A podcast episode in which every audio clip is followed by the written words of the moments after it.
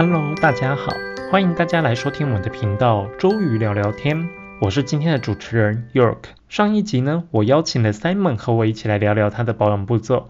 当我知道 Simon 的这个保养步骤非常的齐全，而且他的保养品种类非常的多，我真的是非常惊讶。另外呢，我和 Simon 上一集也聊到一些比较知名的保养品品牌，而且呢，Simon 对这些品牌也是如数家珍。所以呢，今天我们就来听听 Simon 的保养品大公开，让我们来一探究竟，精致男生的保养品到底可以多齐全。让我们继续听下去吧。前段时间北京有个朋友，他的那个脸上可能肤质也不好，然后他去的是协和医院啊，不知道那个啊你知不知道哈？就是协和医院专门有那个皮肤科，他们有自己研发的那个产品，嗯，然后他用完之后就觉得那个产品还是挺不错的，但是很贵哦，真的吗？协和医院卖的这么贵？对，都是我看可能都是靠近上千的价位。那还真的不便宜耶。是的，所以我想他是有研发了，但就是说，除非真是去到皮肤状况很差，可能还还是不需要用到如此专业化的这些产品。讲到医生，日本那个成野医生又是搞什么的呢？知道吗？成野医生，我好像第一次听到这个名字诶。哦，因为我前段时间有在看一些美白的一个产品，然后里面有一些 vlog。的那些博主就在讲这个成野医生下面的一些产品啊。哦，OK。啊，具体没有过多的那个研究了。嗯，这个这可能是新起来的品牌，我倒是还没有关注到。嗯，可以看一看。OK。然后比较老牌的，我其实一开始在用保养品，第一个用的是 BO 泉。啊，碧欧泉还蛮有名的。是的，所以我的起步还是挺高的，我觉得。而且还不便宜，碧欧泉。那你那时候一开始你用的是碧欧泉的什么产品？呃，那时候应该是用了一整套吧，因为那时候它的宣传还是可以。当时是谁啊？金城武在做代言嘛，所以我觉得 这宣传这个东西还是蛮重要的。对，真的就是有明星带货，还真的是马上就吸引大家的目光。嗯，在早期的时候，尤其当大家对这些产品都还不是很了解的时候。对呀，不过其实像现在，我觉得大家开始因为网络的资讯也越来越容易查了嘛，所以大家就会开始更多的去关注一些可能就是说是某些网红啊，或者是大 V 或者是一些博主，他们就是会推荐的一些产品，然后大家看到这些推荐产品，他们其实也会去比较去评价，嗯，更理性一些喽。对，更理性一些。所以现在其实真的，我们自己在医美行业的时候，也会看到很多医美品牌，他们本身产品做得好的话，基本上他们不需要投入太多的市场，他们就可以达到一个很好的宣传效果，尤其是有功能性的那些产品。我自己的话，我其实还是比较喜欢逛那个药妆店。我懂，尤其是那个日本的，还有香港的药妆店，因为有的时候进去就说是拿一些 sample 来试一试，其实会发现一些适合自己的东西。那些大 V 博主在推荐的一些东西呢，很多时候就说也未必适合每个人吧，然后大家都是跟风上去用，所以现在就是我发现自己留下来的都是一些比较 basic 的，然后不会是太往中高端去跑的，因为原来开始的时候。因为 这些销售员推荐，在比较年轻的时候就已经在用那个什么，用那个雅诗兰黛的那些什么金色的那个眼霜，哇，那个太厚太重了。金色的眼霜是雅诗兰黛的吗？应该是雅诗兰黛的，就是瓶子是金色的，就是那个整一个质地是是比较厚。嗯，因为也是身边的朋友有在用，那时候他们有在用那个蓝面，我后来想想说这个东西那个时候真的不需要用。这个不是最后补救的一种产品。啊，其实像雅诗兰黛啊，还有老妹儿这些产品，真的是啊，我每次回家的时候，因为会经过浦东机场的免税店嘛，我记得当时同事只要知道我要回家的时候，他们都就是请我帮他们在免税店带一大堆那个小棕瓶，嗯，雅诗兰黛小棕瓶，然后老妹儿的什么是海洋之谜吗？嗯啊，对，海洋之谜啊，对呀，然后那时候就常常一个人就要扛好多小瓶跟海洋之谜回去。哦，这有点像那个二十年前在北京有朋友去香港，然后他的同事就叫他都是到莎莎去扫货。对，真的真的。所以所以现在不一样了，现在是免税店了。对，现在都是在免税店买了。而且因为当时反正我听过有一个同事跟我去比过价了。他说大概目前在亚洲，在东亚这边的话，如果说要买那个很多这种大牌的保养品，在港澳台三地最便宜的就是浦东的免税店了。然后呢？对他们说，就是浦东跟首都的免税店是那个日上免税行是最便宜的。但是呢，如果说今天碰到什么台湾百货公司的周年庆的时候，百货公司的周年庆那个价格会杀的比免税店还要更低。嗯，我跟你讲一个事情，然后今年早些时候，中石化的那个加油站这个连锁店的线上商店在做活动，他们的这些东西杀的价格也很低。也很低啊，哇塞！对我当时我都我 我都愣住了，我看看那个价格，大牌他们也都开始在内卷了。对，那个 SK two 的二百三十 ml 的卖多少钱？七百多，应该不到八百。哇，这么便宜？是，然后然后又有同事原来在中石化那边工作过，所以他他们有在内部在传一些那个链接，我一看，哦，OK。但是需要抢了哦，要抢的是吧？就是员工内购的价格对吗？哦，不是，它是对外，但它可能是有一个对有实现，它可能是在推它的网上商城。其实现在也会去那个屈臣氏，我还是会去的。其实药妆店还是很适合去逛的，就是你可以去那边看看有什么新产品。呃，除了新产品，有一个东西屈臣氏我是一直在用的，就是它的面膜。对呀，那你都是用用屈臣氏自己的那个品牌的面膜吗？是啊，它的那个燕窝系列，我觉得用了差不多二十年了，都挺好的，虽然不常用。哇，你用了这么久，那真的是忠实顾客耶。一片就几块钱嘛。哎，说到面膜，我自己我以前因为我像啊，我妹妹是那个长庚毕业的嘛。所以呢，常跟他们自己有一个台塑生医的那个品牌，那台塑生医的那这个品牌，其实他们有出蛮多啊医美系列的这个面膜，还有一些保养品。当时呢，我在买这个面膜的时候，我妹就推荐我去买台塑生医系列的面膜。然后我发现台塑生医的面膜，它很厉害的一个点是，它是我当时在买面膜第一次见到那个面膜是可以挂在耳朵上面。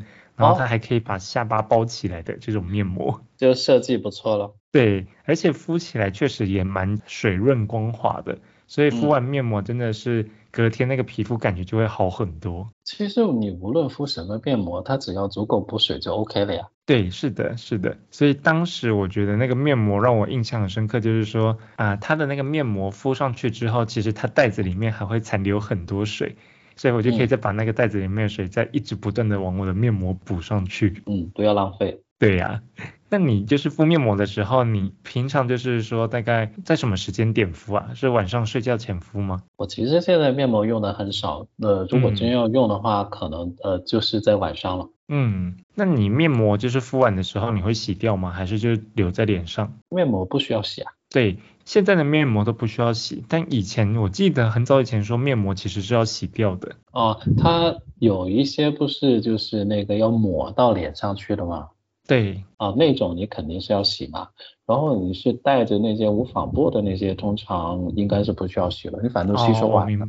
嗯嗯，我懂你说的就是类似那种涂上去就是有点像火山泥呀还是什么泥的那种敷上去的面膜。对，就是涂上去晚上见到像鬼一样的那种。对，这个嗯蛮好笑的。对啊，所以就是从水到精华到脸霜，基本上就是这样了。脸霜基本上用的就是科润啊，夏天的话，然后冬天的话就是玉兰油了。它的那个滋润保湿系列又便宜又好用。玉兰油，科润的玉兰油吗？呃，不是，科润以及玉玉兰油两个品牌。啊，玉兰油是一个品牌啊。对，Olay 啊。哦，是欧蕾的吗？欧蕾系列的。对对，欧蕾就叫玉兰油，在国内。啊，欧蕾它在国内叫月兰油。玉兰油。玉兰油。玉兰玉兰花的玉兰。对对，玉兰花的玉兰，然后就是油是油水的油，对吧？对对，所以 Olay 的名字就叫做玉兰油。好神奇哦！我怎么记得？我怎么记？印象中我在这边看到也是写欧蕾啊。哦，它有中文的。那 Olay，你就是你用的是？它的眼霜吗？还是就是其他的面霜？呃，Olay 我只用它的乳液跟它的那个面霜。哦，OK，对，这也是经过多年尝试，多人尝试发现它其实价格比较低的那个系列，其实效果是最好的。哎，OK，哇，那你这个真的是让大家有了一个新的想法、新的概念，原来越便宜的、越基本的是越好用的。它的高端的用的少，但就是说没觉得那个高端有多好的那个效果。其实它的这个中低线的这些系列，其实在冬天用起来是不错的，OK，就保湿效果很好。嗯，哎，那你这样子的话，就是说你的这些霜你用的时候，因为像你是说在冬天的时候皮肤会比较干燥，所以才会用到比较油的这种霜，是吗？嗯，对。那因为像我自己，我没办法在脸上涂霜了，我的霜基本上只能拿来涂手。就是像我刚刚说的，我的手之前因为出现过富贵手嘛，所以就是说现在我的皮肤虽然都修复了，但是呢，我晚上睡觉如果洗完澡、洗完手之后，它其实还是会比较干燥。那干燥的话，我就是必须要把这个手涂的油一点。那这样子才能确保，就是说它保湿效果会比较好。嗯，那脸霜对，所以基本上我就是在涂霜的时候，就是会拿那个米维雅的那个，就是我刚刚说好特卖那种一罐卖九块钱，然后很大，就是扁扁的那个霜，然后涂的整个手就是油油的。再戴上棉布手套，那你脸上怎么办呢？脸上我基本上就是能，就像我说的嘛，我就是有时候想到了洗完脸擦个精华，嗯，想不到的话就洗完脸就睡觉了，所以我反而觉得我的手部保养我会天天做，就是我的护手霜是天天擦，但是呢，脸的保养反而就是想到偶尔做，偶尔就不做这样子。那说明本来质地还不错，所以不需要过多的去那个照顾它。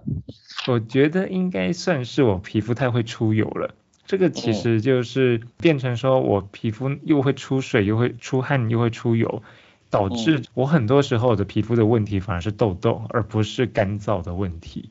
哦，这个问题我好像从来都没有过。哎，所以你是不太冒痘的肤质吗？对啊。哦，太羡慕了。啊，偶尔可能冒一两粒吧，就 OK 了。嗯，OK，因为像我自己，我本身这种油性肌的话，我每次到这种春天或秋天，就是刚好那个天气冷暖在换，我的额头上面会很容易就冒很多粉刺。那我以前就是曾经也去诊所，在因为以前在医美诊所工作嘛，所以就会请同事帮我去处理这些粉刺。当时呢，他帮我刷完身，然后再挑粉刺的时候，他就说，哇。你的粉刺真是多到可以挑一个小时都挑不完。对啊，粉刺是一个，另外一个鼻子上那个黑头也是一个。有人挑黑头挑上瘾的，真的是看的也是蛮好玩。真的，所以你知道我以前我的同事啊，在医美诊所同事，他们都觉得去挤那个黑头，因为他们会用那个夹子去把它捏出来嘛。他们说挤那个粉刺挤那些黑头真的是非常的疗愈，我想说你为什么会对这种东西感到疗愈？经历这个过程有成就感的，所以我要去这些医美诊所，我觉得我没有什么东西可弄的。但你真的是皮肤状况很不错，所以其实不需要特别去做什么治疗或者做什么保养的。日常可能还是需要做预防性的了，你其实只要足够的补水就就好了。对，其实这点蛮重要的，就是。我们自己在医美诊所上班的时候啊，医生们也都会说，会到医美诊所来就诊的这些客人，他们本身就是已经皮肤开始出现一些问题了，所以他们才会需要来就诊。但是呢，真正的一个皮肤保养的话，其实是应该从日常生活做起的。我们在日常生活，其实皮肤最重要的保养的两大项，一个就是保湿，另外一个就是防晒嘛。那保湿其实是你要天天去做的，它并不是说你来这边医美诊所。可能做一个治疗，做一个补水的疗程，然后呢，你回去就可以放着，不用管它，放着烂的。我觉得我防晒做的不好。这个是因为在北方的关系，所以就是说看身边都没有人做防晒，你就跟着不防晒了，是吗？呃，我是没养成这个习惯，其实是，而且防晒的东西通常会比较油，所以我比较讨厌。嗯，哎，不过现在真的就像你说的，我以前大学的时候，哇，那个防晒油。是真的涂上去超级油，但是我觉得现在的防晒乳啊、防晒霜就是质地越做越清爽了。所以呢，我后来我现在回台湾的时候，我每次都会去囤 Biolay 的。哦，对，Biolay 的那个防晒，它其实在台湾买的时候超级便宜，它好像一罐，我记得买下来好像是我那时候换算过，一罐买下来是十八块人民币。然后呢，它是。大概是五十毫升的，五十毫升其实可以擦蛮久的了。哦，对啊，才啊，那那那确实性价比还不错。对，然后呢，这个 Biolay 的防晒，它现在有出凉感型的防晒，所以呢，像夏天就是比较热的时候呢，它擦那个防晒擦起来就是会觉得凉凉的很舒服，然后就是擦起来感觉也会很清爽。啊，这个回头我要去找一找看一看。嗯，你可以找找看，反正我觉得我自己用了，我是蛮推荐的。然后 我这两年主要是那个越晒越黑，所以家人都说出去之前，那个尤其出出远门或者出去玩的时候，说，嗯，一定要记得涂。对啊，因为其实说起来，紫外线还是破坏皮肤蛮重要的一个元凶。所以变成说，你要让皮肤就是保养的好的话，那你确实还是要做好防晒的。我本来皮肤是偏黑的啦，所以 所以就是说，我想我的黑色素应该是足够的。那你不防晒的话，你去擦那个维 C，那等于就是浪费啦。对啊，所以现在开始用了，所以就要做做全套咯。对，要做全套，至少保湿跟防晒这两件事是一定要做的。对，所以这个是今年我要养成的一个习惯。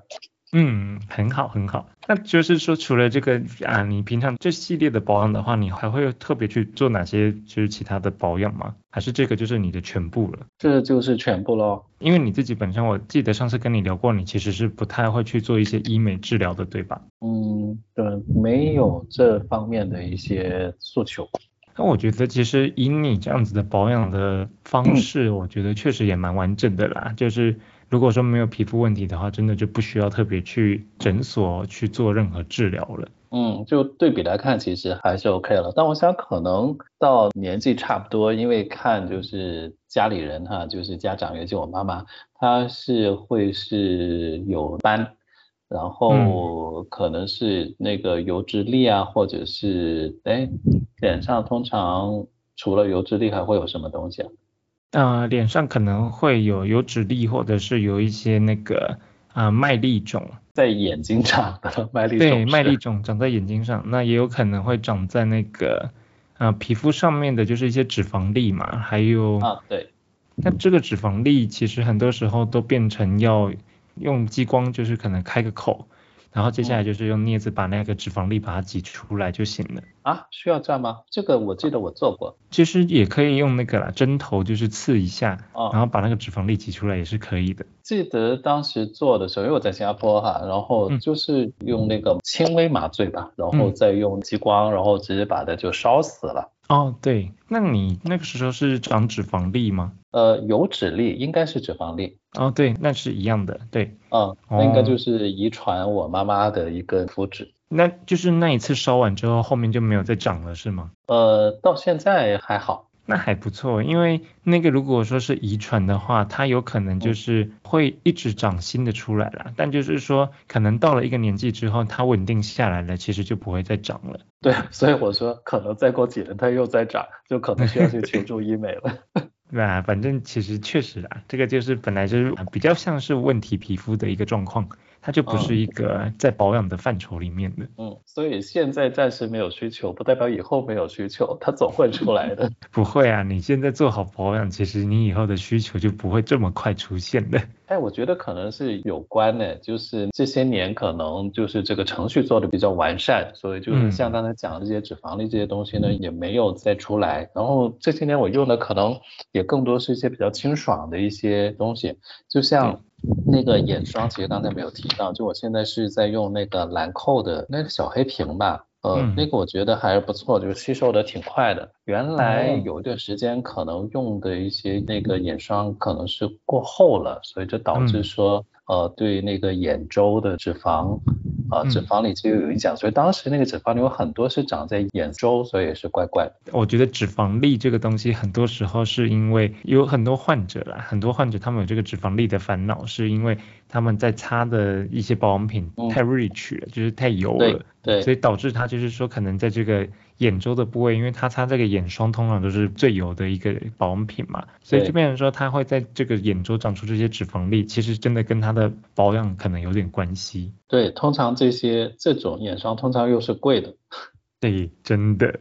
所以就是就花了冤枉钱买了这个这么贵的保养品，结果搞出自己的皮肤也出问题。还没到那个年纪了，所以通常那些都叫贵妇眼霜。对，贵妇眼霜，就是如果说像你这么年轻的人，这个年轻男生，然后这样子来擦的话，那可能就是太丰富了。对啊，而且最可怕的是你在眼周做那个激光 这个的时候，其实还是蛮痛苦的。可是眼周你在做激光的时候，你觉得痛苦是很痛，还是因怕因为怕那个光啊？哦，它没有光，它是会痛，真的会痛。因为我记得我以前在诊所就是在做这种激光的时候啊，做到眼周的时候，我觉得就是我眼睛闭起来，然后呢都会一直看到那个光，就是在眼眶周围在闪。所以我那时候就觉得说，哇，这激光是不是要打到我的眼睛呢？我觉得好可怕。